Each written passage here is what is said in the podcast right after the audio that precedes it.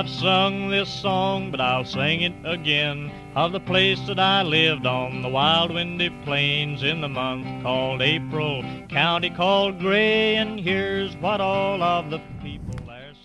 Hola, esto es una intro de emergencia antes del programa. Ya sabéis que este podcast se graba en directo en Twitch los miércoles a las 7 y media hora española. Y cuando la actualidad es trepidante como ahora, pasan cosas como esta. Nos vais a oír debatir sobre el futuro del gran Freddy Freeman y ya os lo resuelvo yo. Esta noche ha firmado por los Dodgers por 6 años y 162 millones.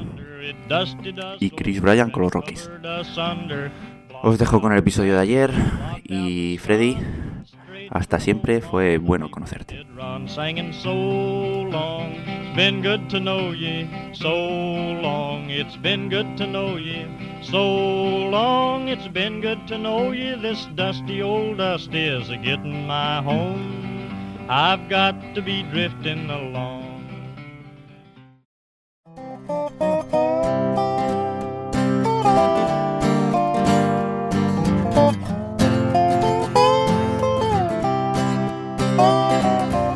a todos y bienvenidos a Picheos Salvajes Podcast. Estamos en el episodio número 7 de la segunda temporada y ¡Yuhu! Por fin, por fin tenemos béisbol. Después del último programa que ya dijimos que no sabíamos cuándo íbamos a volver, eh, al día siguiente, por fin, estos señores eh, llegaron a un acuerdo.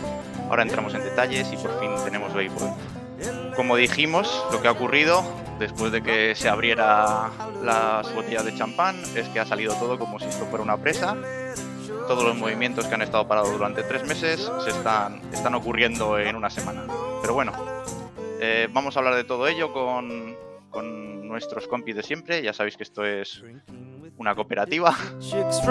Y eh, comentaros que las próximas semanas tenemos preparadas unas previas, luego al final entramos un poquito en detalle de lo que vamos a hacer.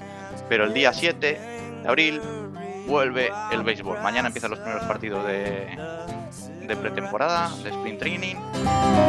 Y bueno, vamos a comentar con John Molinero. ¿Qué tal? ¿Cómo andamos? ¿Qué tal? ¿Cómo estamos? Eh, ya lo dijimos el otro día aquí en el, en el podcast, que seguro que salía alguna noticia importante justo cuando terminamos de grabar. De hecho, creo que salió alguna cosa que todavía habíamos terminado la conexión, pero no nos habíamos despedido luego en, en los dos minutos que nos quedamos después. Y ya, ya salió alguna cosa. Y luego, bueno, pues ha habido suerte y ha, y ha empezado ya la cosa. Y ha empezado a lo loco. Así que tenemos noticias, eh, todas las que queramos y más, vamos. Vamos a ver cómo hacemos para meter todo en el programa. Tenemos Correcto, también, correcto. Tenemos también con nosotros a Adrián Cobo. Buenas, ¿Qué tal? bienvenido de vuelta. Bueno. ¿Qué tal? ¿Cómo vamos? Pues no sé, ¿Qué yo creo que. tienes? Pues no sé, que- creo que si hago un podcast más esta semana, eh, mi, mi- mi madre eh, va a abrir iBox y me va a escuchar en alguno, aleatoriamente.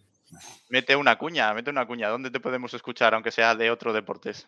Eh, es que, a ver, ¿en qué estado esta semana? A ver, eh, me puedes escuchar, mira, llevo la soda de Packers, pues en el, el de Packers España, que es Frozen Tundra, en el Capologist estuve el otro día de, hablando de, de NFL, en Front 7 me van a tener la semana que viene, o aquí en Picheos me podéis escuchar otra vez, Eh, ya meto la cuña de nuestro amigo Miguel en Una vida de cine y ya está, hala, ya metió toda Sí. la cuña de... Lo de Una vida de cine, que es un podcast que recomendamos de Miguel Ángel Tocado. Eh, dentro de poco, todos, toda, la, toda la plana de Pichos Salvajes eh, ha sido. Ha sido Invitada. reunido, o va a ser reunido para hacer un, un programa especial sobre pelis de béisbol. Ya os comentaremos y haremos, ya haremos un poquito de publicidad. Va a estar con Vamos nosotros también. Va- Dime, vamos a ser los vengadores, que vamos a ser los vengadores del cine y el béisbol. O sea. Seguro que queda muy chulo. Va a estar con nosotros también Edupaz, que viene ahora. Estaba haciendo hace un segundito su, su Twitch y ahora, y ahora se nos sube al nuestro. Pero vamos a empezar nosotros ya. Eh, John, eh, tenemos temporada, empieza el 7 de abril. ¿Qué cambios hay? ¿Qué nos puedes contar? ¿Cómo va a ser? Eh, ¿Va a ser como el año pasado? ¿Cómo es? Cuenta. Bueno, la temporada, lo que sí podemos asegurar, pese al ultimátum de hace un par de semanas ya, eh, va a haber 162 partidos, que porque se van a recuperar al final, al haber sido una semana, básicamente va a quedar como si hubiese sido una semana, que hubiese caído un, macro temporal de frío, nieve, lluvia en, todo Estados Unidos y si hubiesen tenido que, aplazar una semana de partidos, pues se van a recuperar con double headers. Que, que para ti supongo que la alegría será que se quitan los double headers de siete partidos y esas cosas. Y bueno, por lo demás, en cuanto a normativa y demás, bueno, se, intro, se amplían los playoffs a 12 equipos. Y, y bueno, se, que será una Adrián fuerte... sube los brazos porque cree que tiene más opciones. No sé yo, ¿eh? No, bueno, sí, del 0 con 1 al 0 con 15. Vamos, yo, eh. yo es que estaba pensando eso, pero no quería, no quería meter el dedo en la llaga. Y vamos, luego han subido bastante, eh, por un lado, los, eh, los límites del CBT. Sí que han metido un nuevo cuarto límite al CBT, porque va subiendo dependiendo de la cantidad en la que se pasen los equipos de gasto. Eh, va subiendo, digamos, la sanción, la multa y bueno, el cuarto límite que se ha dado en llamar el Steve Cohen Tax, pues eh, se ha incorporado este año, además de subir bastante eh, esos límites. Eh, se ha subido también bastante hasta 700 mil dólares, me parece, ¿no? El, salario mínimo de los jugadores. Eh, sobre todo esos jugadores en primer, segundo, tercer año, que bueno, luego sí que se ha implementado ese pool eh, para repartir entre una serie de, jugadores que estén en, prearbitraje. Para pues bueno, ampliar salarios de los jugadores que, mejor están rindiendo y tal. Y luego sí que lo que se ha hecho, creo que era los que acaben primero y segundo en el rookie del año, se les va a dar un, año entero de, tiempo de servicio, aunque no hayan estado jugando todo el año. Luego, eh, si los equipos eh, suben a prospectos para el Opening Day y luego esos eh, jugadores acaban me parece que es en puestos altos también del rookie del año y demás, se les compensa con una, con una ronda de draft o con un pick de draft. Y que más, bueno, el draft eh, se va a hacer un sistema de lotería en los seis primeros, eh, las seis primeras posiciones. Encima lo que se ha hecho es que a los equipos que no estén recibiendo dinero del revenue sharing no pueden repetir eh, en esas seis primeras posiciones. De hecho, creo que no pueden elegir en las diez primeras posiciones en más de dos años consecutivos y los equipos que estén pagando ese revenue sharing, pues no lo podrán hacer en más de, de un año seguido, un poco buscando incentivar que los equipos eh, gasten eh, más dinero. Y no sé si ahora que aprovechando que ha llegado Edu, no sé, creo que ya me he hecho el. Creo que esas eran las principales eh, puntos o las principales novedades. No sé si, si me he dejado eh, alguna cosa adicional. Ahora lo vemos y repasamos y matizamos. Buenas, Edu, ¿qué tal? Muy buenas, ¿Qué tal, bienvenido. Chicos? ¿Qué tal? ¿Cómo, ¿Cómo, estáis? Muy buenas. Aquí con ganas de hablar de béisbol un rato. Así que sí, a ver Edu, qué tal. Edu viene de, de su Twitch, Leonisiki, eh, en el que viene de. Bueno, hablas de, de, varios deportes. Ya sabéis que le tenéis sí. también como comentarista, narrador en Eurosport. Vienes de hablar de sumo, ¿no? Vengo de hablar, sí, de eso, de eso que tengo ahí atrás. De sumo, la semana que viene me tengo que ir a Madrid porque empiezan los mundiales de curling y tengo que narrarlos en Eurosport y comentarlos. Pero de verdad que lo que tengo, tengo unas ganas de que empiece el béisbol que no os imagináis. Mañana me parece que ya empiezan los partidos de pretemporada del sprint training y creo que el primero es de los Twins. Me voy a tragar el primero, el de los Twins. Mira que es un equipo que nunca me ha dicho. Me voy a tragar al menos la primera o segunda entrada, me la trago fijo. Estoy con un monazo que no me aguanto. ¿Qué sensaciones te ha dejado este, este lío? Se lo preguntamos el otro día, Ángel, eh, todo este lío del CBA, ¿te lo esperabas? Eh, ¿Te ha dejado un poco decepcionado? Cuéntame. No, me ha dejado, ha pasado un poco lo que yo me esperaba. Quizás me hubiera gustado que hubieran llegado antes a un acuerdo, ¿no? Para que no hubiera habido tanta incertidumbre, pero al final eh, creo que ha pasado un poco lo que quizás un poquito más tarde de lo que nos hubiera gustado a todos, pero han llegado a un acuerdo y yo creo que más o menos era lo, esperado. O sea que no, me ha sorprendido excesivamente, sinceramente. Bueno, estábamos hablando con John de un poquito de los detalles de, cómo era el acuerdo. Continuamos contigo, Adri, con algún detalle más. Por ejemplo, el calendario. Vamos a empezar una semana más tarde. Eh, el calendario va ¿Cómo han hecho para meter todas las piezas en el mismo sitio y convertir los 162 partidos? Y también dime eh, tu, tu, opinión sobre, pues en este lío MLB, Asociación de Jugadores, eh, ¿qué, ¿qué, se lleva de todo este entuerto? ¿Crees que habrá ganadores, habrá perdedores como otros años? O dime. A ver, eh, el calendario lo han reorganizado fácil porque los, en vez de los playoffs empezar el 2 de octubre, empiezan el 5.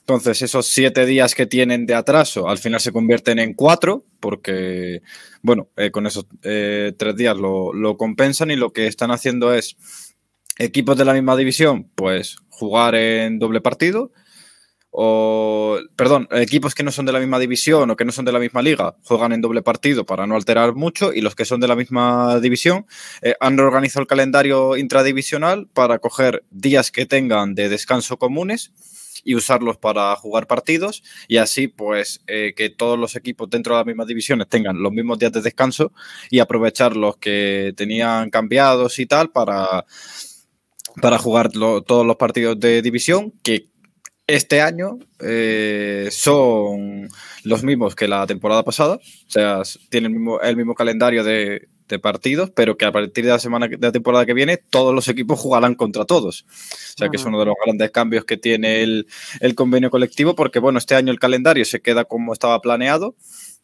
con las reglas antiguas entonces pues más o menos se puede mover. Eh, han aprovechado esa ventana de tres días, los descansos en común, dobles partidos y tal para organizarlo todo. Pero bueno, ya a partir del año que viene va a ser más lío porque todos los equipos juegan como todo.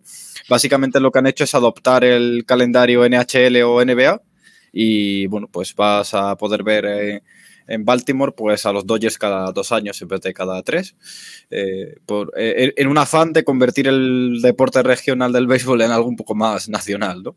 Eh, que vamos a ver cómo lo consiguen y tal.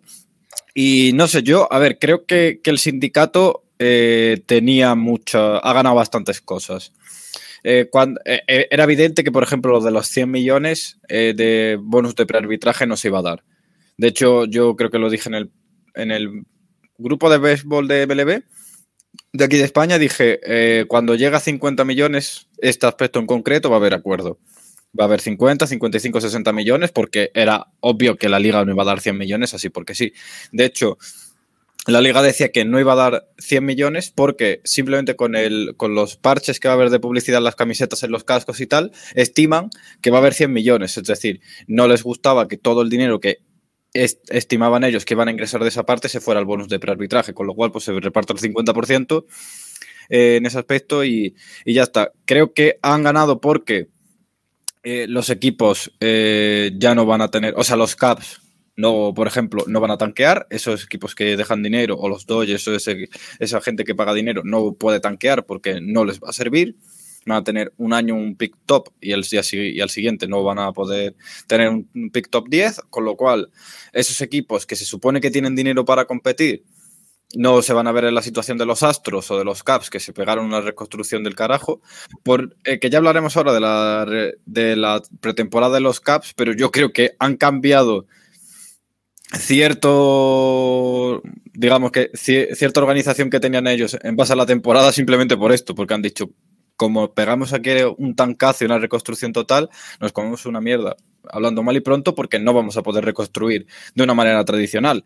Y los equipos que tienen menos ingresos van a poder reconstruir de esa manera más tradicional dos años. Entonces, no significa que no vaya a existir el tanking, pero implica que ya no, o sea, si ya es difícil acertar en el béisbol, en el draft, y para acertar normalmente necesitas un pick, un pick bastante alto y no lo, y no lo tienes garantizado, pues eh, va a ser más difícil. Hay gente, eh, gente, gente que está vinculada a los dueños, que dice que, ay, eh, los equipos, que los equipos pequeños lo van a tener más difícil, porque si no tienen picks grandes garantizados, ¿cómo van a conseguir buenos jugadores? Agencia libre. Entonces, creo que no consiguen eliminar todo el problema del tanking, pero han conseguido que por lo menos el draft no sea un, el pito el sereno, que llegamos la última temporada de septiembre y estamos los aficionados de los d y los de los Orioles diciendo, a ver si perdemos 15 partidos y solo quedan 11 para conseguir el pick 1 del draft. Ya es, bueno, pues somos el peor equipo, pues lo mismo somos el 1 que el 6, que, ah, no, llevamos dos picks seguidos, pues somos el 8. Pues mala suerte, ¿sabes? Mm. Entonces, bien, eh, creo que creo que por ahí, que por ahí va bien. Eh, después, eh, creo que han ganado una cosa muy importante, que joder, que eh, quitar el qualifying offer, la compensación de los picks y tal, para Bueno, que no, que no es seguro. que no es seguro, pero que, que se haya incluido sobre la mesa ya me lleva a pensar que, bueno, que se puede modificar de algún modo, porque es un cachondeo que por firmar a un jugador ligado al, al draft internacional. al draft internacional que no le gusta a la gente de Latinoamérica, que curiosamente tienes enlaces con agentes que fir- o academias que, que forman esos chavales. Bueno, curiosidades de la vida, ¿no? Hay de- demasiado intereses. De- decimos dueños contra. Uy, perdón. Decimos dueños contra jugadores, pero Scott Boras por un lado, las academias por otro, también, tiene, también tienen lo suyo. Y no sé, yo creo que, que han ganado en, en el, en eso. Eh, además, en que una cosa que mm, no se está comentando y no me parece menor es que el draft ahora son 20 rondas. Eso es mucho más manejable de ver, de disfrutar. De hecho, el- es verdad que 2020 fue un año atípico, pero cinco rondas era como, guau, sí, sí, dame rondas, dame 5 o 10 rondas para, para aprenderme 200 jugadores y van a salir todos.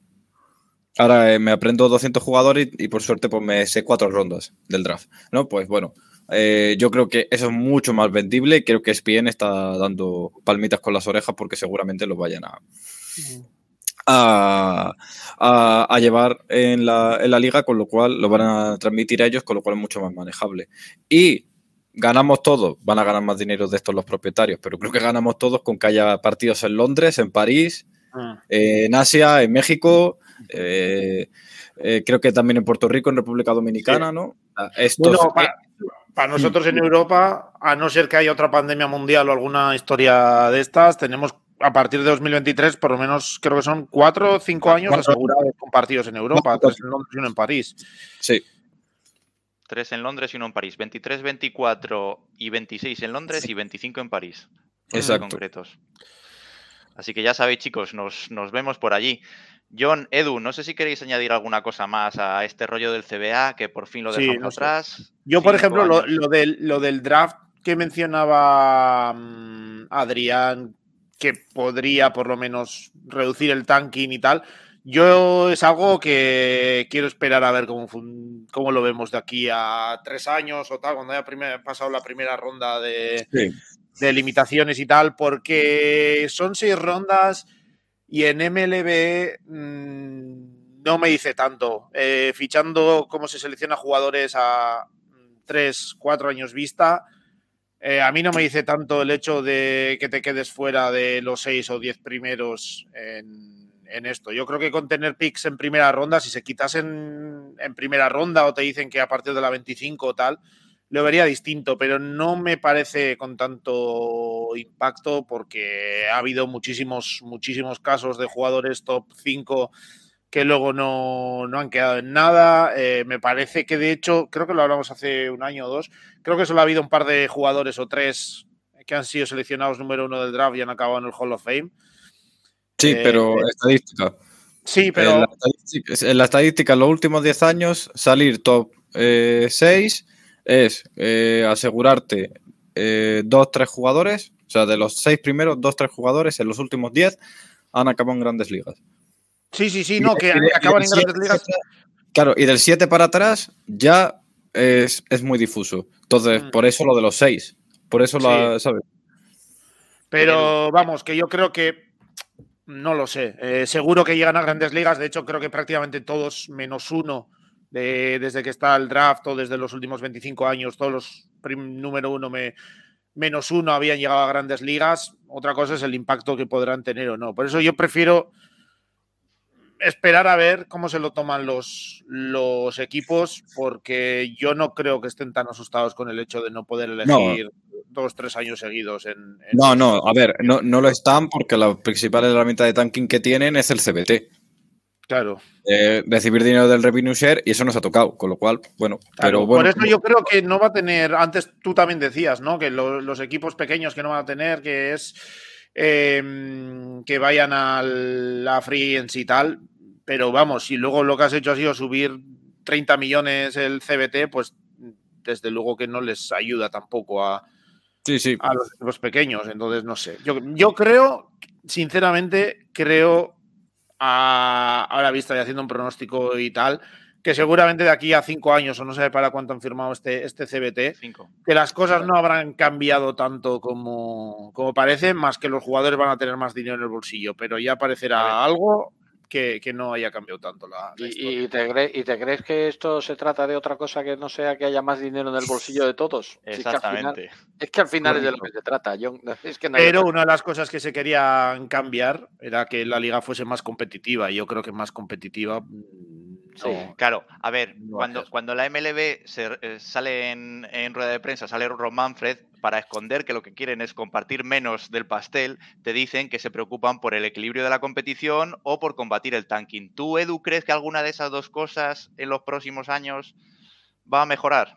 No, pero eso lo han dicho también los jugadores. ¿eh? Los primeros que sacaron eso a la mesa han sido los jugadores. Y luego Pero no es que, yo lo que creo, es que yo lo que creo es que todo eso está muy bien, es que queda muy bonito eh, en las portadas de los periódicos y todo eso, pero que al final todo esto de lo que se trata es de meter más pasta en los bolsillos de todo el mundo, tanto de los equipos como de los jugadores, sin ninguna duda. Y creo que eso se ha conseguido, porque los jugadores suben eh, el, el- el nivel, digamos, de, de...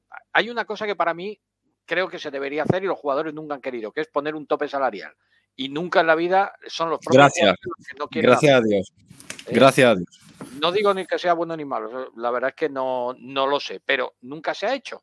¿Eso qué, qué significa? Que como no hay un tope salarial, tampoco hay un fondo salarial, que yo creo que sí sería un suelo, exacto.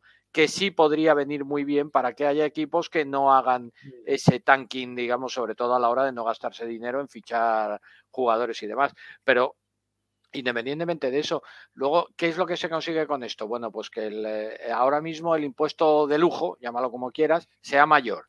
¿eh? Por lo cual, bueno, pues habrá jugadores, hay más dinero para jugadores. Se amplían los playoffs, hay más dinero para los equipos. Es que al final todo va, todo va de lo mismo, todo va de, de conseguir más dinero. Y, y yo creo que lo han conseguido tanto los dueños de equipos como los jugadores, que luego lo vendemos como, sí, vamos a hacer más competitiva la liga. Pues sí, pues vamos a hacerla muy competitiva, pero con, con unos cuantos millones más en el bolsillo, que al final es lo que, lo que han buscado y lo que han conseguido las dos partes. Bueno, chicos, yo creo que llevamos mucho tiempo hablando de estas cosas. Sí, Por fin podemos dejarlo. a- Vamos a empezar a hablar de, de béisbol, de los movimientos que, que ha ocurrido. Aprovecho para saludar a Vicent, que se ha pasado por el, se ha pasado por el chat y nos, nos ha saludado las buenas tardes. Dice que está un poquito preocupado por, por los Marlins y, y la el nuevo rumbo que están, que están llevando. Ánimo, Vicent, que, que todavía queda, quedan tres semanas, a lo mejor hay suerte y, y las cosas mejoran.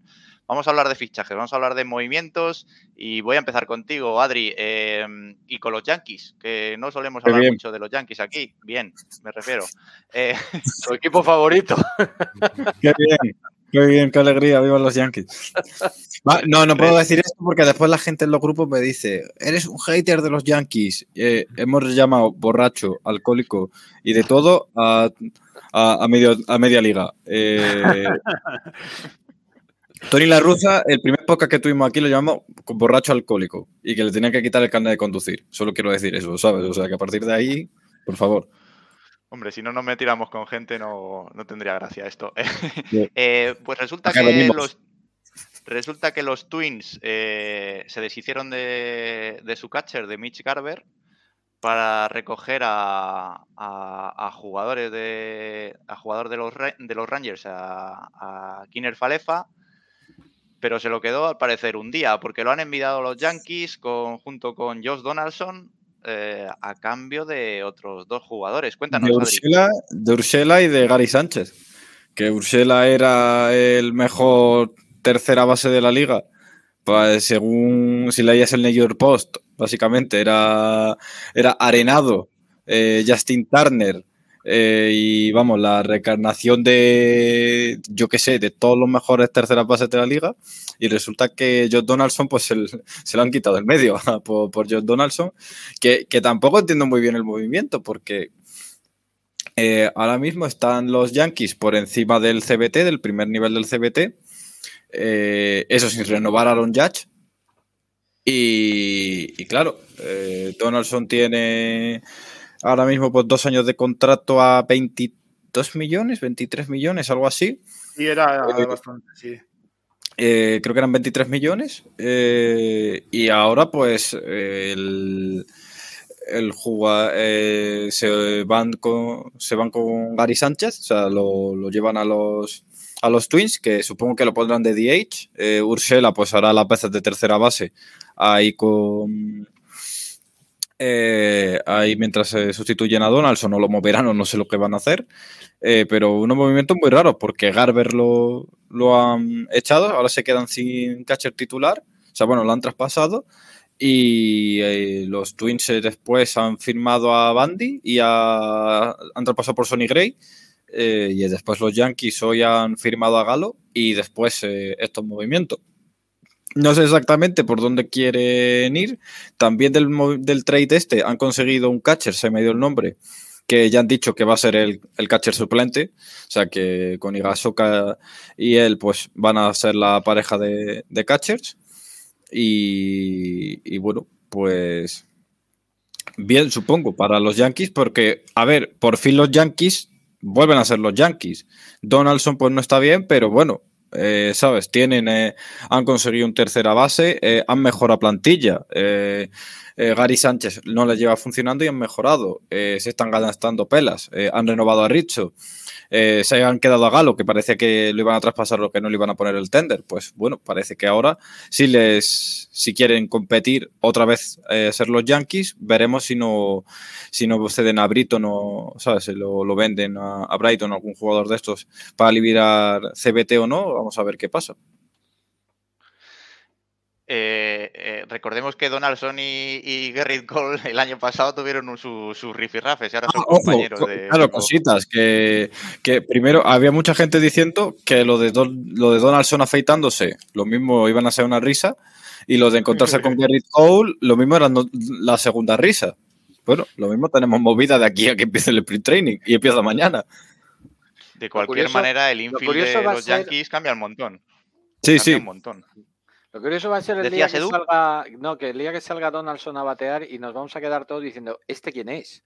Ya lo verás, ¿eh? Porque no le vamos a conocer, porque es que lo que pasa cada vez que alguno de estos va a los Yankees y se afeita, hasta que te vuelves a quedar con la cara de él, ya verás como más de uno diremos, ¿y este quién es? Como encima los Yankees tienen esa manía de no poner el nombre en la camiseta, cosa que a mí me parece total absolutamente estúpida, pero bueno, y los Red Sox tampoco, pues qué queréis que os diga, cosa que, que estoy en contra, pero no, la tradición, venga ya, por favor.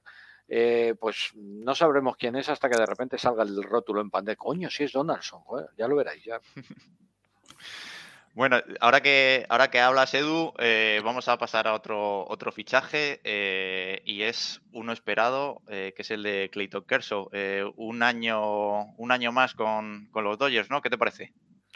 Bueno, me parece un fichaje yo creo que esperado eh, y eso que estaban los Rangers por ahí metidos en, en, medio, que se hablaba mucho de que a lo mejor podía acabar con eso de que, eh, bueno, pues está al lado de su casa, de que podía acabar allí su carrera jugando en casa y demás. Pero no sé, yo siempre he tenido la sensación de que Clayton Kershaw es el típico jugador, puedo estar equivocado y a lo mejor con el tiempo eh, las cosas cambian, ¿no? Pero da la sensación de que es el típico jugador de un equipo ¿no? Que va a acabar toda su carrera en los mm. Dodgers.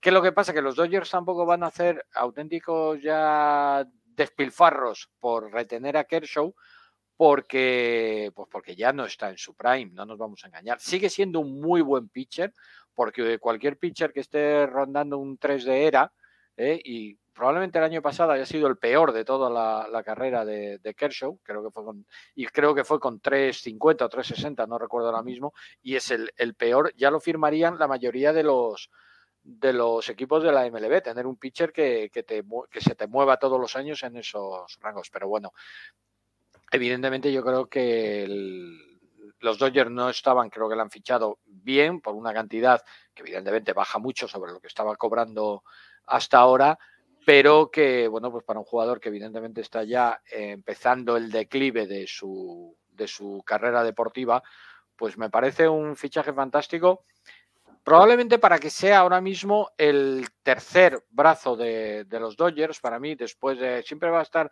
creo que el número uno indiscutible ahora mismo, Walker Buehler, eh, el 2 muy posiblemente pueda ser Julio Urias y quizás el 3 puede hacer eh, Clayton Kershaw a día de hoy, siempre y cuando dependiendo de lo que ocurra con Trevor Bauer, que esa va a ser una incógnita que no sé yo si vamos a, salir de ella en algún momento de, la vida, pero bueno. De momento está apartado y sigue apartado, no sabemos indefinidamente, ¿verdad? De momento sí, y lo que no sabemos además, bueno, ya sabes, aquí empieza la MLB como siempre. No, una semana de licencia administrativa. Las semanas de licencia administrativa suelen durar a lo mejor tres, cuatro meses porque así empezó Trevor Bauer el año pasado y ya no volvió a jugar en toda la temporada. Cierto es que estaba metido en todo el, mare magnum judicial que, tenía, cosa que ahora teóricamente ya se ha acabado, ¿no? Porque ya le han, digamos, aquello se ha quedado en nada.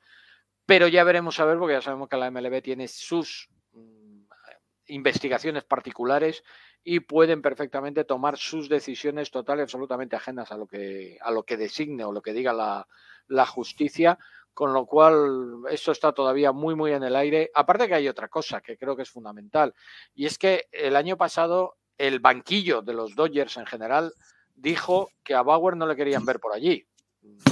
No sé muy bien por qué, bueno, pues se llevan mal con él o no ha caído bien o quizás eh, estos problemas que ha tenido con la justicia no le sentaron bien a, la plantilla de los Dodgers y plantarle ahora, meterle un jugador con el que la mayoría de la plantilla va a estar a disgusto, no sé yo si es una buena manera de hacer, de hacer equipo. ¿eh?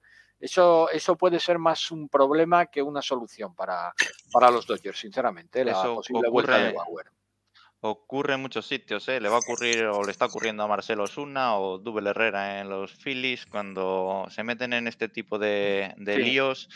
Siempre tienen, siempre tienen problemas. Tienen un em, rechazo absoluto por parte de los compañeros, sí. ¿Vais a echar de menos a Cory Seager en ataque? Sí, sin duda sí sin ninguna duda, se le va a echar de menos, pero claro, es que los Dodgers es uno de los equipos ricos, no nos vamos a engañar, tiene dinero, pero no tiene tanto como para pasarse el impuesto de lujo por 200 millones, que no puede retener a todo el mundo. Y, lo de Cory Seager estaba claro que no, que no se podía, que no le podía retener. Así que le echaremos de menos, pero bueno, está Gavin Lux y, y sobre todo Turner, que me parece que es probablemente la pieza por la que ya he estado oyendo por ahí que Turner está abierto a discutir la posibilidad eh, de, hacer una ampliación de contrato con los Dodgers. Así que seguramente durante este año estén hablando y, es posible que, Turner no llegue a la. Tri Turner, eh, hablo, no Justin Turner. Sí, sí. Que no llegue a la agencia libre. Pero de todas formas, yo creo que este infield, sobre el infield, sobre todo porque es el que más está sonando, pero el line-up en general, quizás algún puesto más en el picheo todavía se va a mover, yo creo, en, los Dodgers. Yo creo que no han terminado. Ya se está hablando mucho de, lo de Freeman también y tal. Y eso va a generar una serie de movimientos en cadena en el infield. Además, este año tienen para jugar también con, con el DH, que estoy convencido de que mm, los Dodgers van a ser uno de los equipos que más jugo le van a sacar al nuevo DH en la nacional eh, utilizándolo más como una herramienta para cada día ir alternando jugadores sin un DH fijo, yo creo que le van a sacar mucho jugo en, los Dodgers y se moverán todavía seguro. Yo, yo creo, a mí no me sorprendería algún brazo más eh, del picheo y eso, alguien para el infield, yo creo que, que, eso lo van a pasar porque es uno de los equipos que se van a pasar eh, los nuevos baremos del CBT sin, sin problema. John, ya que metes baza, cuéntanos sobre los Mets. Chris Bassett y Otavino, ¿no? Sí, eh, Chris Bassett y Otavino. Otavino un contrato bastante decente, 4 millones, creo que le, pagamos. Eh, sí que tuvo el año pasado eh, un bajón de rendimiento de Sotavino que vimos hace un par de años o tres, pero bueno, por, en, los números mm, tradicionales, vamos a decir, luego sí que ves un poco más los los eh, periféricos y tal, y estos datos de, de StatCast y tal. Y la cosa pinta, pinta todavía, o sea, pinta algo mejor, ¿no? Es de esos jugadores, pues que bueno, eh, quizás eh, un poco de mala suerte el año, el año pasado y tal. Pero a mí es un movimiento que, me gusta, por lo que se está hablando, viene un poco a sustituir el, el rol de, de familia, de Jauris Familia, que se ha ido a Filadelfia. Encima tenemos a Tabino un poco más barato. Y bueno, es un movimiento que me gusta ahí para cubrir esas entradas medias finales de, de, los partidos. Y bueno, pues Chris Basit para redondear una, una, rotación, yo creo que descomunal. Si se mantienen bien, que va a ser eh, el gran kit de la cuestión para, para, los Mets, que va a ser la salud de, de tanto Scherzer como, como Jacob de Grom, pues ese 1-2-3 con Jacob de Grom, eh, Scherzer y, y Basit, pues puede ser. Eh, vamos, yo creo que de lo mejor, si no lo mejor de la competición. Y luego tienes a Carrasco, tienes a John Walker, tienes a Taylor, Taylor McGill. Eh, veremos. Yo creo que Cohen por lo menos está cumpliendo lo que prometió, iba a soltar dinero, eh, le va a dar igual saltarse todo, todavía se está hablando de, posibles movimientos. Sí que es verdad que por base hemos tenido que dar a un prospecto que prometía bastante como JT Ginn, otro lanzador, eh, que es bueno, la pieza principal de, de, ese traspaso por parte de los Mets, de lo que sale de los Mets. Pero sí, yo creo que se está reforzando mucho. Yo creo que sí, la rotación ya debería quedar cerrada. Seguramente algún brazo más para, para el bullpen y veremos a ver si se mueve alguna cosa en el ataque. Pero sí, yo creo que. Dice sí Gomón. Dice Gomón en el chat que vuelve, vuelve Robinson Cano. Robinson sí, Cano, bueno, que ha llegado y ya creo que ha dicho siete veces que, se, que quiere pedir perdón, que quiere pedir perdón, que quiere pedir perdón. Creo que está en su último año, ¿no? Eh, nos cuesta 20, 20 millones, no, me parece. Penúltimo, creo.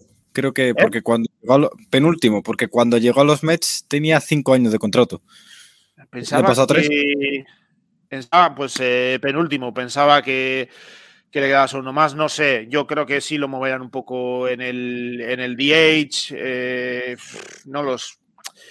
Habrá que ver cómo lo, utilizan. Yo creo que ya que lo tienen, lo, lo, sacarán jugo. Creo que de momento McNeil le tiene quitado la, la, segunda base, aunque también McNeil es uno de los jugadores de los Mets que más ha sonado para, para salir en un posible traspaso, junto a Dom Smith y tal.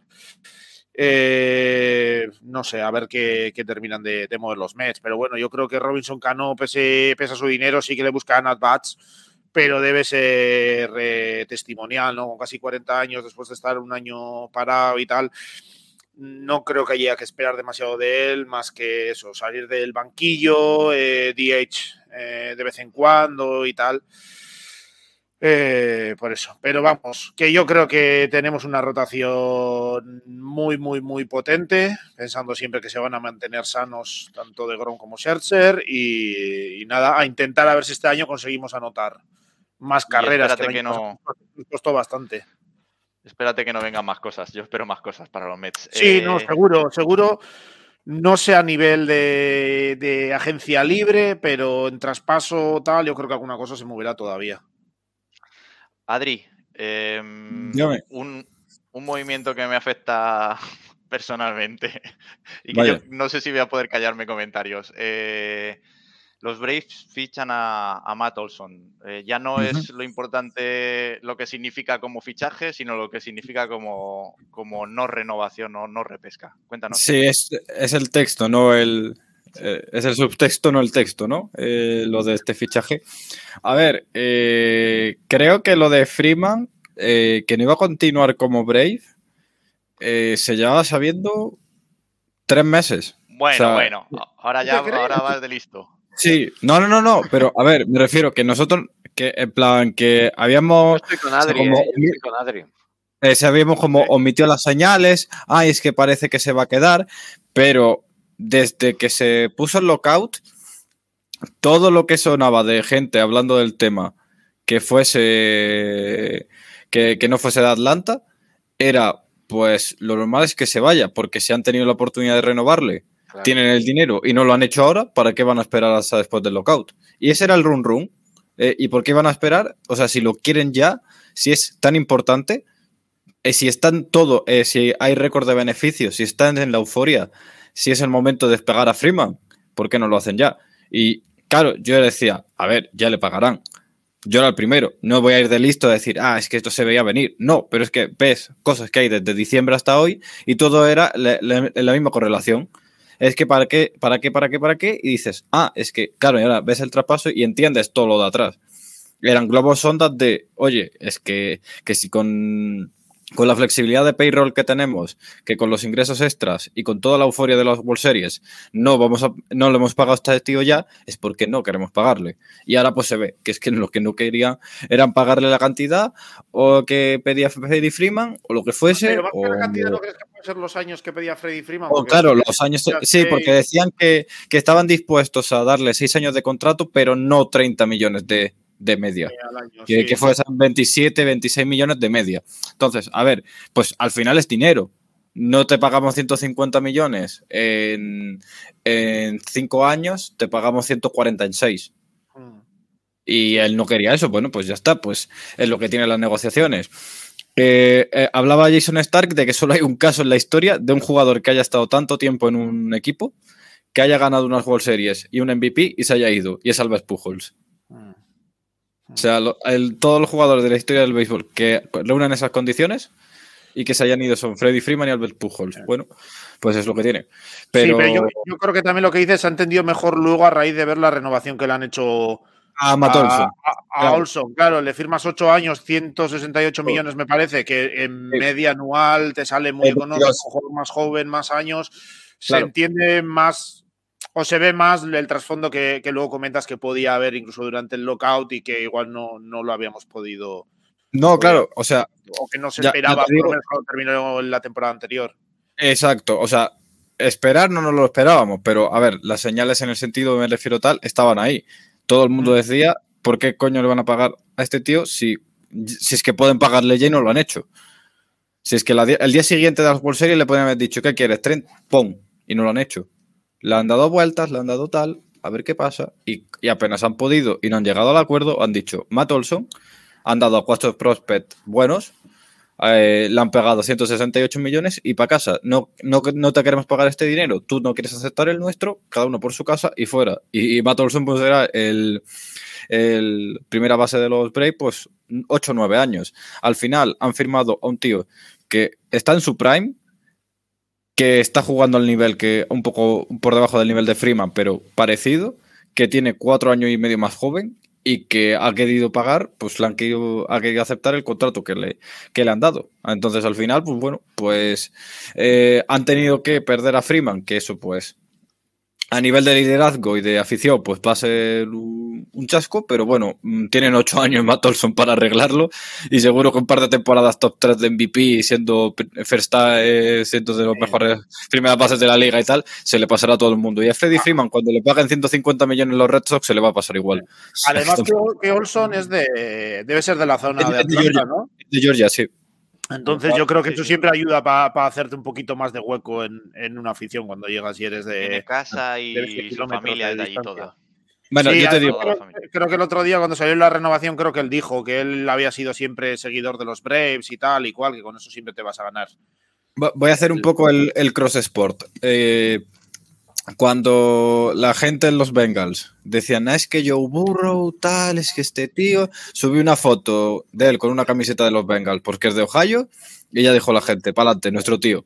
Ni dudas ni leches, es nuestro tío. Pues lo mismo, llegará un día de estos Matt Olson y dirá, mira que en el Opening Day pondrá allí en el Titan Throne ahí una pedazo de foto suya con una camiseta de niño de los Braves y ya está. Y ya, todo el mundo dirá, eh, la nostalgia y, el populismo triunfan. Y ya está, ya por culo.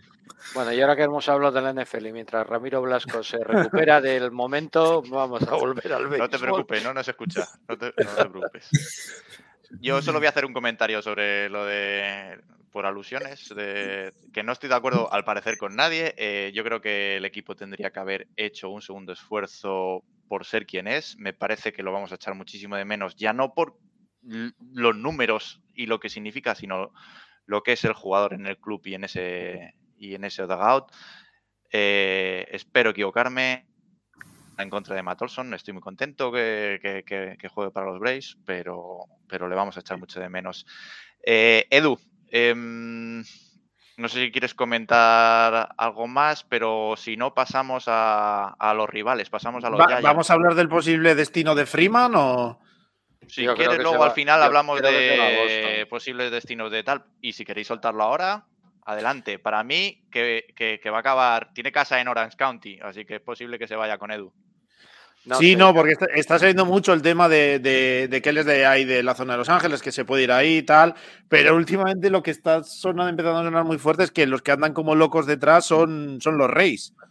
Los Que Reyes. dicen que quieren ir a. que van a por él y que ya se está empezando a salir el tema que ya en algún momento en todas las off-season de, del income tax y tal, de que la diferencia que supone, porque tiene que pagar, que he leído antes, ha escrito, no sé quién era, Rosenthal o uno de estos, eh, un 13% de, de impuesto en, en los salarios que se le proyectan en, en California y en Florida es cero.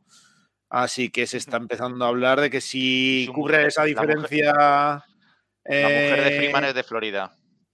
Tampa, pues que puede haber ahí opciones, no lo sé. Se me hace raro en un jugador como Freeman porque, no sé, yo le veo que está más en una etapa de su carrera de buscar títulos, compaginándolo con, Con ganar dinero.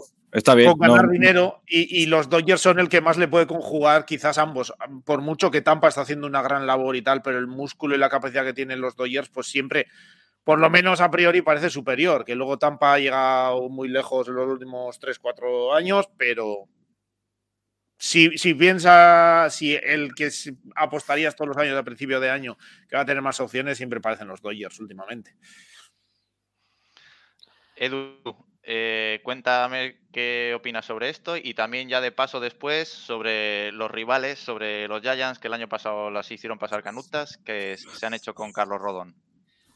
Pues eh, para empezar lo de Freeman, yo le veo más en Boston que en otro sitio, ah, pero eso simplemente hablando de lo que lees por ahí, que me creo entre, entre poco y nada de todo lo que sale por Twitter y demás, porque yo soy de los que creo que la mayoría de los rumores que aparecen por, por las redes sociales, incluso por, por eh, revistas especializadas y demás, son rumores muy interesados. ¿eh? Por parte de unos, por mover el mercado y, decir, oye, que este está muy interesado y que se sepa qué tal, a ver si así le subimos el precio, o bien para distraer también un poco de por dónde van realmente las negociaciones de, los jugadores. O sea que ya os digo que por mucho que las redes sociales digan que si Boston, que si yo no me creo nada y de repente puede pasar como cualquier cosa, ¿no? Eh, el otro día veíamos Nelson Cruz, no, está clarísimo, están los padres y Dodgers están luchando por ello y al día siguiente firma por, lo, por Washington. Es que es así, o sea, hay que creerse lo que hay que creerse.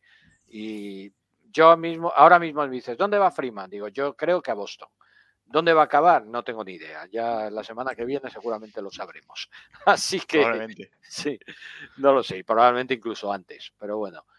Tema Giants, pues si era peligroso, pues ahora todavía un poquito más. Es que es así de simple. Los Giants tienen un, un gran equipo. Creo que el año pasado le subestimamos todos al inicio de, de temporada, yo el primero, sinceramente, y acabaron siendo el mejor equipo de toda la, la MLB.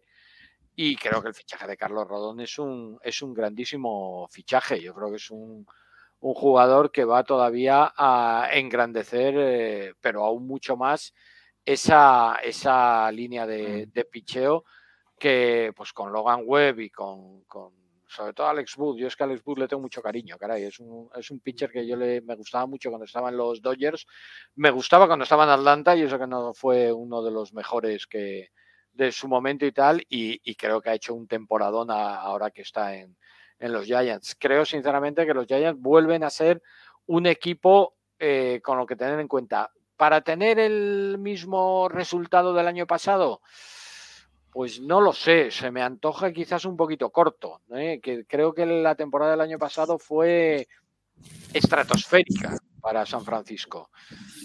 Que la pueda repetir este año, yo ahora mismo te diría, no creo que la vaya a repetir, pero viendo lo que pensaba el año pasado, me atrevo, lo, estoy, lo digo con la boca muy pequeña, ¿eh? que nadie se me enfade, lo digo con la boca muy pequeña porque creo que sigue manteniendo un poco la misma estructura del año pasado y eso siempre juega mucho a favor del equipo. Sí, la verdad es que eh, van a echar de menos eh, algunas piezas también. Mm, bueno, no sé, todavía queda mucho tiempo para, apuntarse, lo veremos un poquito más adelante, pero bueno, tampoco tenía la pinta genial que, que, lo, que luego demostró el año pasado, así que no podemos callar al respecto. Es que eso, eso es lo, por eso te digo que yo en principio te diría, ¿va a repetirlo el año pasado? No pero claro, yo es que el año pasado también decía lo mismo, no, no va a ser. De hecho, no le veía ni, ni compitiendo con los padres por entrar en Wildcard, fíjate lo que te digo. Y fíjate dónde se quedaron los padres y a dónde llegó San Francisco. Sí. es, es, una de las cosas maravillosas que tiene el béisbol, que, que es muy impredecible. Porque... pero yo, yo creo que pueden tener otro equipo interesante, eh, porque creo que la rotación le puede sacar mucho jugo. Es de esto que se han especializado últimamente los Giants en sacar mucho jugo de, de lanzadores que parece que están en un segundo nivel a priori, y con Webb, Rodón, Desclafani, Boot y tal. Eh, yo creo que pueden hacer un, un picheo abridor muy, muy, muy decente.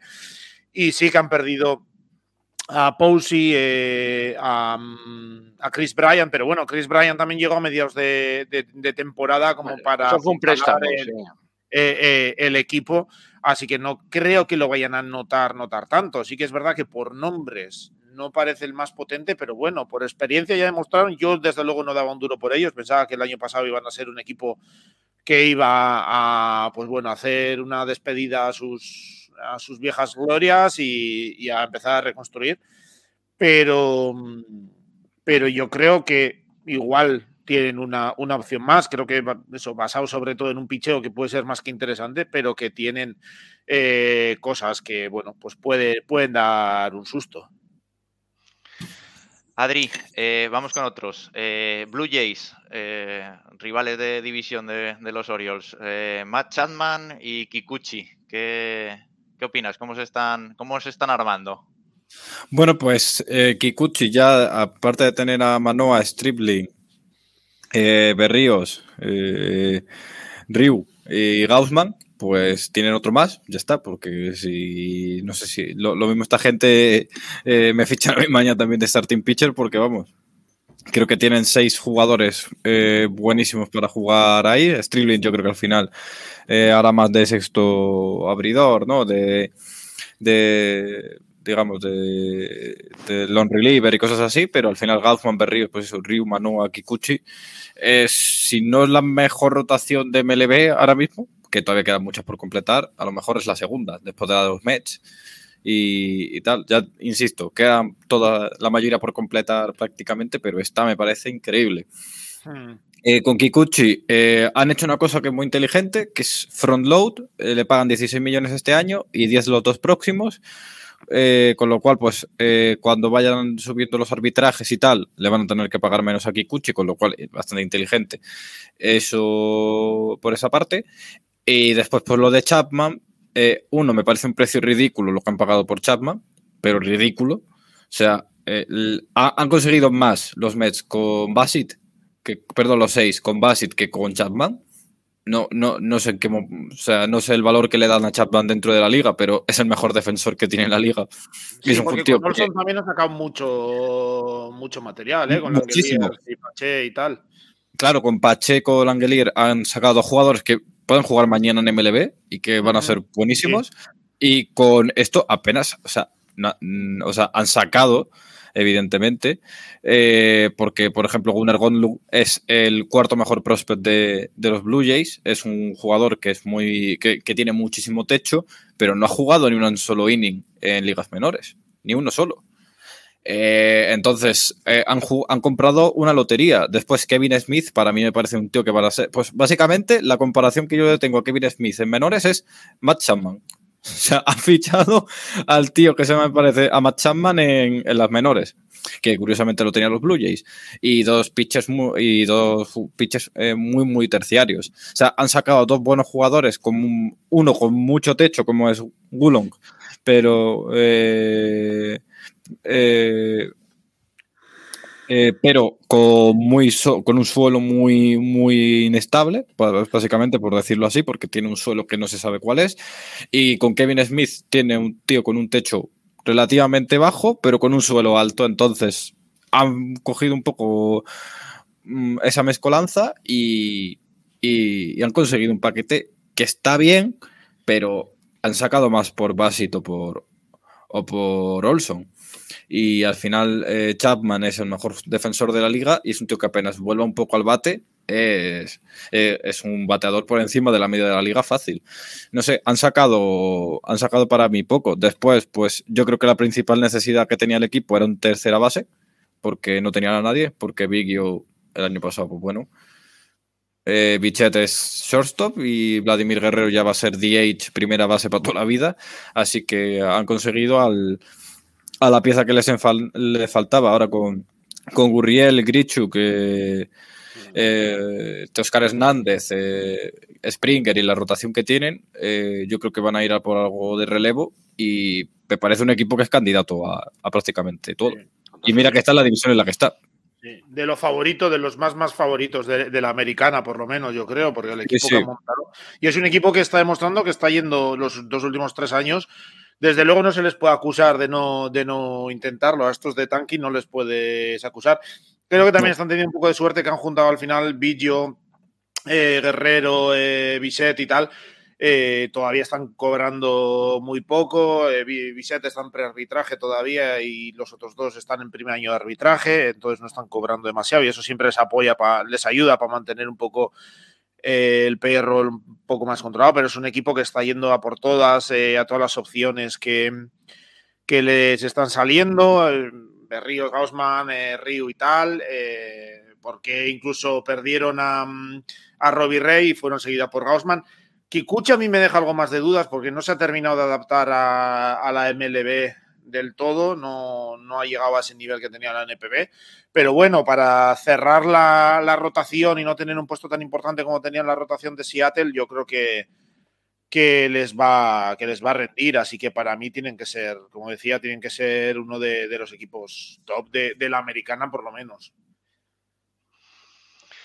Pues sí. Eh, Vamos a pasar a, más equipos. Yo creo que los Blue Jays, eh, este, o sea, poco a poco han ido subiendo escalones y este año es el, definitivo. No sé qué opinas, Edu. Tengo para ti también, eh, si te apetece hablar, de Mariners, que parece que este año vamos a hablar un poquito más de, ellos. Pues eh, han fichado Eugenio Suárez y a Jesse Winker. Sí. A ver, los Marines es, uno de los equipos eh, que, siempre me pasan como muy desapercibidos, ¿no? En, todo lo que, lo que hacen. Entonces, eh, les miro como con, no te voy a decir con poco cariño, porque tampoco es eso, porque, porque es uno de los equipos que, bueno, por temas míos personales les tengo les tengo excesivo cariño precisamente. Pero sí que es verdad que es un equipo al que me parece que, no fichan bien o tienen mala suerte o no sé qué narices les pasa que no acaban nunca de encontrar una, eh, una buena rotación, un buen cuerpo de, bateadores. Y yo, sinceramente, mm, mirando ahora mismo lo que tiene Seattle, pues hombre, o se mueven un poquito más en lo, en lo que queda de la agencia libre, o me parece a mí que con Robbie Rey no, no te vale. Creo que necesitas algo más, ¿no? A la hora de, sacar adelante el equipo. Me parece que están ahora mismo un poco cortos y que quizás necesiten. Yo no sé si a lo mejor tienen que seguir hurgando en el desguace ese llamado Oakland Athletics, ¿eh? que, que, están, que, lo, que lo venden todo al peso. Sí, ¿eh? porque... Y los Reds y los d Sí, pero bueno, es que lo de los Athletics está siendo algo. pero ya se está oyendo que Frankie Montas y Son Manea, que ya tienen eh, el cartelito de lo enviamos a aportes pagados y todo. Claro, por eso te lo digo, que... ya he visto que están los Yankees también preguntando y tal. Sí, por Montas sobre todo. Se está oyendo más a Montas que a, que a Manea, pero los dos están a la venta pues eh, puede ser un momento para que Seattle pregunte por alguno de ellos. Lo que no sé es lo que tiene Seattle para darle. Yo no sigo mucho las categorías inferiores, sinceramente, entonces ahí sí que no lo puedo decir. Alguien que sea de los Mariners lo puede decir más, pero no sé lo que tiene Seattle para dar por alguno de estos, aparte de dinero. ¿eh? pero que pueda dar prospectos o algo así por algún traspaso de, algún pitcher. Y si no, pues seguir esperando en, encontrar dos, tres piezas de las eh, ligas menores que de repente exploten y, hagan de los Mariners el equipo que no ha sido nunca, que es un equipo ganador, ¿no? Y que sinceramente no, lo veo a día de hoy. No, creo que, que, eso es precisamente con lo que cuenta este año eh, Seattle, que el año pasado acabó, el, o sea, el, eh, ataque pues fue bastante deficiente, últimos en, promedio, vigésimos segundos en carreras anotadas, eh, vigésimos séptimos en, en, OPS, y yo creo que esperan, con la llegada ahora de, de Winker, Eugenio Suárez, eh, Adam Fraser y tal, dar mucha más potencia al ataque, que siga el crecimiento de, gente como Ty France, sobre todo Jared Kellenick, que ya en este segundo año eh, pues ya haya cogido un poco de experiencia y pueda, pueda dar ese paso adelante que se espera de él. Y luego a ver si llega gente como Julio Rodríguez de abajo y tal. Y lo que sí se me queda más corto, como decía antes Edu, igual es el, el picheo, porque con Robbie Rey y tal tienes que confiar mucho en que flexen te repita el buen año que tuvo el año pasado y tal. Yo creo que ahí se queda un poco corto. No sé si se moverán, porque creo que en agencia libre ahora mismo de, de abridores tampoco hay nada, nada excesivamente potable. Entonces sí que igual tienen que esperar a que gente como Logan Gilbert y tal, pues den ese, ese paso adelante o lanzarse un traspaso un poco importante, que no sé si hay alguien en el mercado, bueno, aparte de los que mencionábamos de, de Oakland, pero claro, los, los jugadores que tienen ahí en el Farm System pues son bastante top. No creo que vayan a tocar a Julio Rodríguez, no creo que vayan a tocar a Noel Marte, está, está ahí Emerson Hancock un poco más abajo, pero son jugadores que están muy arriba en los rankings. Entonces, para los nombres que están sonando como disponibles para la rotación, pues no sé yo si se van a desprender de ese, de ese nivel de jugadores. Adri, voy contigo y con otra cosa que ha sido también muy reciente de hoy. Schwarber a, los Phillies. Eh, también se han ¿eh? llevado a, Brad Hahn y a, y Familia. Y, bueno, parece que intentando cubrir sus problemas de bullpen y demás, a lo mejor este año dan, dan, más guerrita. La verdad es que los últimos años de Schwarber han sido una proyección alucinante. ¿Qué opinas? Sí, yo creo que le han dado buena pasta y al final, pues bueno, eh, yo creo que es el primer gran contrato que, de los que decía que iba a haber el sindicato pues, en, la, nacional para, de jugadores con, el DH, ¿no? con la implantación del DH universal. Y básicamente ese contrato está pensado para eso, ¿no? para que sea el, el DH del equipo, no lo veo en otra, en otra posición y se ha llevado pues muy buen dinero, ¿no? Porque son 79 millones en cuatro años si no me equivoco. Y bueno, pues la verdad es que el rendimiento que tiene, que, creo que ha tenido con los Red Sox, eh, le ha pagado bastante dividendos.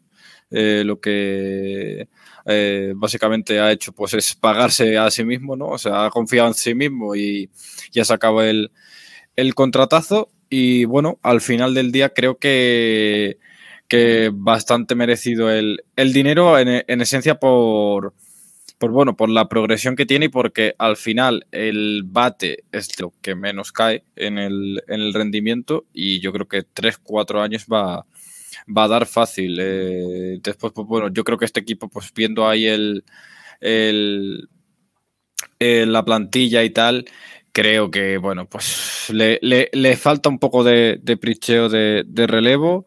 Eh, creo que puede mejorar a, a Didi Gregoris y a Jan Segura en, en el infield, eh, Alec Bomb, pues bueno, un poco, un poco tal, pero bueno, yo creo que no van a vender mucho ni se van a arrancar mucho las vestiduras, creo.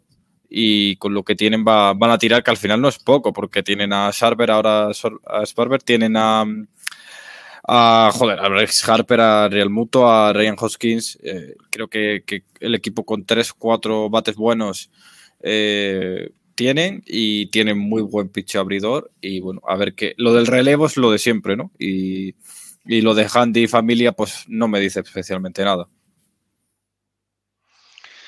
John, eh, otro, otro tema de, de, bullpen es los White Sox que suman también a Joe Kelly. Tienen probablemente el mejor bullpen de, por lo menos de la americana. ¿Cómo lo ves? Sí, pues es un equipo que yo sinceramente lo que creo que están buscando es continuar lo que, lo que venían haciendo, ¿no? No se han movido excesivamente tampoco fuera de, eso. Se han traído a Josh Harrison, pues un poco para que les cubra ahí varias posiciones, para, para moverlo. Y, yo creo que redoblar esfuerzos. Sí que se habló ah, de, la posible marcha de Kimbrel, por ejemplo, que no terminó de, de cojar el año pasado, pero yo creo que con todo lo que dieron al final por, por Kimbrel, perdón, eh, pues han decidido a, redoblar esfuerzos, reforzar incluso más el bullpen, eh, que ganar o que anotarle, sobre todo en la parte final de los partidos, sea, sea muy difícil. La rotación también eh, sigue siendo muy, muy potente a priori. Y yo creo que es que tampoco tenían mucho, mucho que tocar. Tiene un bloque de en ataque con gente como Moncada, como Abreu, que todavía sigue rindiendo, con Eloy Jiménez y Tim Anderson y demás, que ya es muy potente de, por sí. Entonces, creo que era una labor de, maquillaje lo de, lo de Chicago, sobre todo eso, una vez decidido seguir con la, con la estrategia que, que, seguí, que tenían. Y, seguir peleando por, la división. Una división que, bueno, sí, pese al crecimiento que podemos esperar de, gente como Detroit y tal, pues creo que deberían eh, ganar con cierta solvencia, que no deberían tener mayores problemas. Entonces, pues bueno, sí que los Twins también han, se han movido, pero yo creo que sí han tenido una plantilla bastante superior a, a Minnesota. Entonces veremos a ver cómo, cómo van, pero sí, eso. Bueno, chicos, eh, nos, apura el tiempo, intentamos cubrir todo, pero que mucha barca, poca aprieta. Voy a contar algunos más fichajes y, os hago alguna preguntilla más general para acabar. Eh, Nelson Cruz al final ficha por los Nats, igual, eh, igual que Son Doolittle y Steve Sisek. Andrelton Simmons y Suzuki se van a, Caps, que parece que todavía quieren tener un poquito de vida. Eh, pues no sé qué más deciros. Martín Pérez a Rangers, eh, José Iglesias y Alex Colomea Rockies y, y Henry Vogelbach a, los Pirates. Eh, son algunos de los fichajes de esta semana. Tendremos alguna cosilla más de aquí a las previas que comentar. Ya veréis, esto que estamos haciendo ahora es hablar con la información que tenemos ahora y catalogar lo que están haciendo los clubs cuando todavía tienen tres semanitas más para, para hacer ajustes y bueno, y lo que quieran. Pero hay que comentar también un par de cositas de actualidad, como la gente que se ha hecho dañito. Eh, yo no sé si viste las imágenes de, de Pete Alonso, que tuvo un accidente de coche brutal, que le han alcanzado por detrás y, que, que dé gracias porque el coche quedó hecho, hecho trizas. Y Edu, eh, Fernando Tatís. Es tremendo lo de Tatís, de verdad. Eh, creo que los padres no pueden tener más mala suerte, ¿no? Porque empezar la temporada ya sabiendo que tu estrella se va a tirar tres meses de baja mínimo, porque cuando te dicen tres meses, luego esos tres meses a veces se convierten en cuatro. Es decir, hasta después del All-Star yo creo que no vamos a ver a Tati sobre, sobre un campo de, de, béisbol. Creo que es una baja tremenda para, para San Diego Padres, que ya el año pasado notó mucho las veces que Tatis estaba lesionado y fueron bastantes, la verdad. Y bueno, pues creo que, los padres mm, lo van a tener complicado ¿eh? para, sobreponerse a, una lesión que va a ser que va a ser de, larga duración, ¿no? Y, bueno, esperemos a ver que la cosa vaya bien, porque todas estas roturas de muñeca y demás, que en principio parece que tal, espérate que luego no necesiten una intervención, otra, porque no acaba quedando bien. Estamos hablando de una de las articulaciones más importantes a la hora de, de manejar un bate de béisbol, que es la muñeca. Junto con el codo y demás, todo lo que tenga que ver con las, bueno, cualquiera es importante, pero es que la muñeca es una de las más importantes. Vamos a ver qué tal sale, cómo acaba Tatis, de, sobre todo de esa recuperación que pueda tener luego y de la rehabilitación y demás, pero sin duda creo que es un mazazo tremendo para San Diego, el que justo a 15 días de, o poco más de empezar la, la temporada, tu fichaje, tu, tu estrella del equipo, pues lo vayas a tener tres meses fuera. Es, un golpe tremendo. ¿eh? Yo creo que les va a hacer mucho daño a la hora de, de, afrontar la primera parte de la temporada. Ya veremos a ver si no mm, les afecta para, para toda, porque fijaros lo que pasa muchas veces. Coges demasiada ventaja porque no te van las cosas bien, tardas en, en, meterte y cuando te quieres dar cuenta, pues te llegan a lo mejor Giants y Dodgers, te han cogido una diferencia enorme y ya no te ya no la remontas. No lo sé. La verdad es que les, les hace mucha pupa porque, porque ya acabaron la temporada con, con malas sensaciones y, sí. y, y, continúan, continúan en este inicio con, con, esas malas sensaciones. Sí, es que eh, da esa sensación un poco de San Diego, ¿no? Que intentan cosas, intentan cosas, intentan cosas, pero que nunca se les juntan ahí la, las piezas bien y siempre digo lesiones o malos rollos y malas historias, no sé, es un poco complicado lo de, lo de San Diego. Son los Mets del oeste. Sí, sí, sí. Yo les paso, les, les paso, el testigo si quieren. No tengo ningún problema que sean los Mets de, de, la MLB si quieren. Yo les comparo un poco a veces con los, con los Angels, ¿no? Que también es, es, un equipo que parece que intenta hacer las cosas bien y siempre hay algo que le sale mal, ¿no? Y, y no acaban de. Y, y, a San Diego, pues me da la sensación de que parece que, van también un poco por el mismo camino. Intentando hacer las cosas bien, poniendo dinero, poniendo jugadores, y mira, pues le, te pasan estas cosas de eh, que muchas veces, pues, hombre, va a decir, no, no puedes hacer nada contra ellas, hombre, pues no, no te subas a una moto y no te pasarán estas cosas, ¿no? Y, o, o, cosas así, no tendrás accidentes, ¿no? Pues, pues es lo que, lo que muchas veces te pasa, ¿no? Eh, pero bueno, cosas inevitables muchas veces. A ver si, a ver si es, los, los Angels se mueven un poquito en estas tres semanas, porque ellos sí que tienen, o deberían tener muy claro dónde están, dónde están las deficiencias. Eh, Adri, eh, comentar. Eh, no lo sé. Mmm, lo de DeGrom. que. Sí, por ejemplo, que está en último año y ha dicho. ¿Qué ha dicho? Pues nada, ha dicho nervioso que... John de repente, ¿eh? Habla, no sé sí, sí, sí, sí, sí, sí. Eh, a ver, pues DeGrom tiene una opción para salirse del contrato ahora en, después de la temporada 2022 y ya ha dicho que se va a salir para probar la gente libre.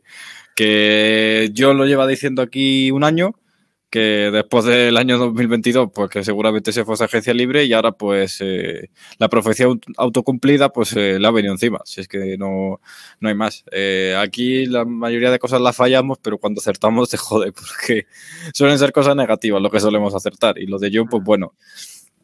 No, no, te preocupes que ya le pagaréis 43 millones y ya está. Sí. No, no, eso, eso, a ver, yo en ese sentido, eh, obviamente, a un jugador de, de, este nivel y tan importante para el equipo, eh, no quieres oírle decir ya a principio de temporada, oye, que yo me voy a marchar, tal cual. Pero sí que es verdad que el rendimiento que estaba teniendo, pues pese a este año iba a cobrar 33 millones, me parece, 30 y tantos millones. 32, 33, sí. Sí, eh, y, estaba superando, yo creo que con creces, por lo menos en cantidad de un año estaba superando con creces ese rendimiento. Yo creo que estaba bastante claro que se, que se iba a salir, él lo ha confirmado. Cohen ha dicho que durante la temporada que no va a negociar nada, pero vamos, no sé. Eh, él ha dicho que le gustaría seguir siendo jugador de los Mets y yo creo, estando Cohen, que irá y lo hablarán cuando se acabe la, la, temporada y le pondrá el dinero encima de, de, la mesa, a no ser que venga alguien y de repente le suelte 50 millones al año o alguna burrada así. Pero yo creo que Cohen no, va, no le va a temblar el pulso a la hora de poner ese dinero encima de, encima de la mesa, a poco que tenga un año normal para el nivel de, de, de Grom eh, este año. Indegar no se fue contento. No se fue contento sí, pero Sindegar, bueno, también Sindegar es Sindegar. Sindegar también. Él terminó, bueno, todavía no había terminado la temporada, a finales de septiembre, dijo que él quería renovar, que por favor le dieran la, la qualifying offer, se la pusieron. Luego es verdad que los Mets nadie contactó con él. También es difícil, eh, no sé. También había dudas de si dársela o no, porque es un tío que había lanzado dos entradas en, en dos años y había muchas dudas respecto a si darle eh, la qualifying offer o no. Y bueno, pues le vino alguien, le puso, creo, lo, alguien, lo, los Angels le pusieron dos más, más en, encima de la mesa y, y, se fue allí. Entonces yo creo que Sindergaard también, pues bueno, es, es, también hay que reconocer que otro carácter de, de jugador y otro tipo de, de jugador, no lo sé. Eh, pero bueno, yo creo que con De Grom quiero pensar a día de hoy que no debería haber mayor problema el año que viene para firmarle, a no ser que se enquiste ahora de repente la cosa. Yo, de momento, en ese sentido, estoy bastante tranquilo. Muy bien, Edu, eh, vamos cerrando ya, si te parece. eh, déjame un deseo para la temporada que comienza el, el día 7. ¿Qué, qué- esperas y qué, y qué quieres?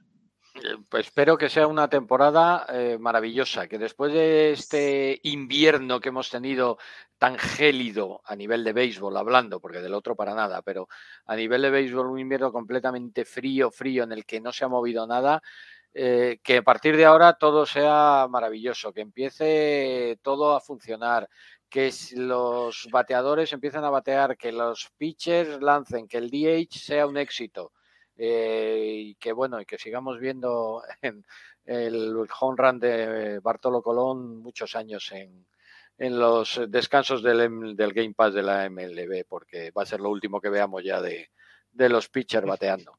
Con muchísimas ganas de, de que empiece, de verdad.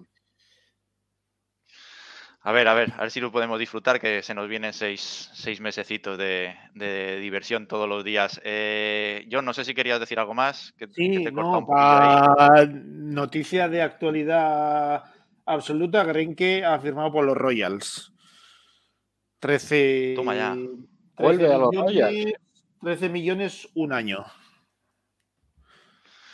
Así que, Guay. bueno, los Royals también están intentando sus, sus cositas, pero ahora sí que se queda, yo creo que el mercado de, de abridores, por lo menos nombres top, se queda bastante, bastante vacío. Así que No, no lo miréis, no lo miréis, por favor. Haceros, sí. Mira, este este era- favor. Este era un nombre, cuando hablábamos antes de Seattle, este era un nombre que no me vino a mí entonces a la cabeza, pero sí que podría Sí. haber sido un nombre por el que Seattle podía haber apostado Sí.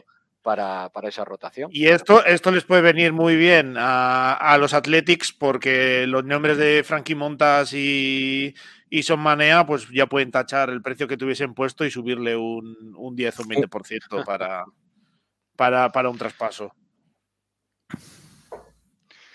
Adri, ¿algo más para cerrar? Y nos vamos. Pues no, plan, un poco cuando hablemos de las previas, creo que los Caps vamos a tener que tocar muchos palos, porque entre lo que han firmado para el shortstop y lo que han firmado co- de- eh, en otras posiciones, eh, no, no le veo ningún sentido. Pero bueno, ya, ya supongo que mientras se lo vean ellos, eh, todo queda en casa, ¿no? O sea, no se lo tengo que ver yo, lo tienen que ver la, la gente. Y bueno, que volviendo un poco antes de cerrar el CBA, creo que Manfred ya se ha puesto el, el último clavo en el ataúd de ser el, el- comisionado de la MLB y que cuando acabe su, su mandato va a ser Theo Epstein el, el siguiente. O sea, porque el bochornito que, que ha dado estos días es para verte a tu casa y, y acuéstate dos días y deja a, a otra gente eh, llevar esto. Que, y de hecho hay gente en los dueños, se ha dicho, que tampoco, que creen que ya habría que abrir un poco las ventanas, que huele un poco a rancio. ¿Sabes? Entonces, pues, bueno. Muchos, muchos lo firmaríamos, eso. Bueno, chicos, eh, lo vamos a dejar aquí. Para los que habéis llegado hasta aquí, hasta el final, agradeceros que, que nos veáis, nos escuchéis. Ya sabéis que estamos en todas las plataformas en podcast. que esto lo estamos grabando un miércoles y mañana salimos eh, en, en formato podcast. Nos tenéis en Twitch, en, en YouTube. Eh, contaros que a partir de ahora el programa, como el año pasado, será semanal y que la semana que viene tendremos previas de las divisiones este, la siguiente semana las centrales, la siguiente semana la del oeste y eso ya será día previo al Opening Day el 7 de abril. Así que nada, muchas gracias por escucharnos y nos vemos en la siguiente.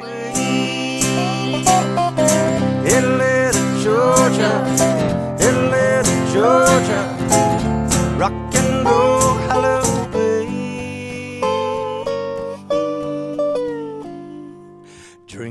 with the Dixie Chicks from Nashville, Tennessee. The fat one is flirting with me.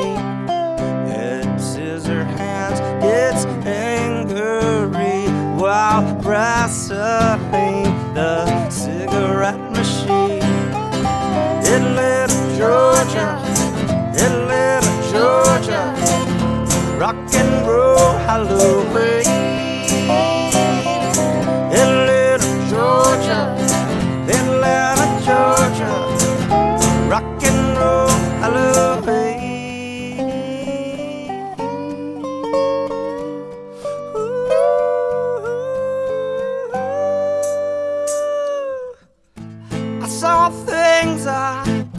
Hope you never, never ever have to see. I saw Elvis make out with Jesus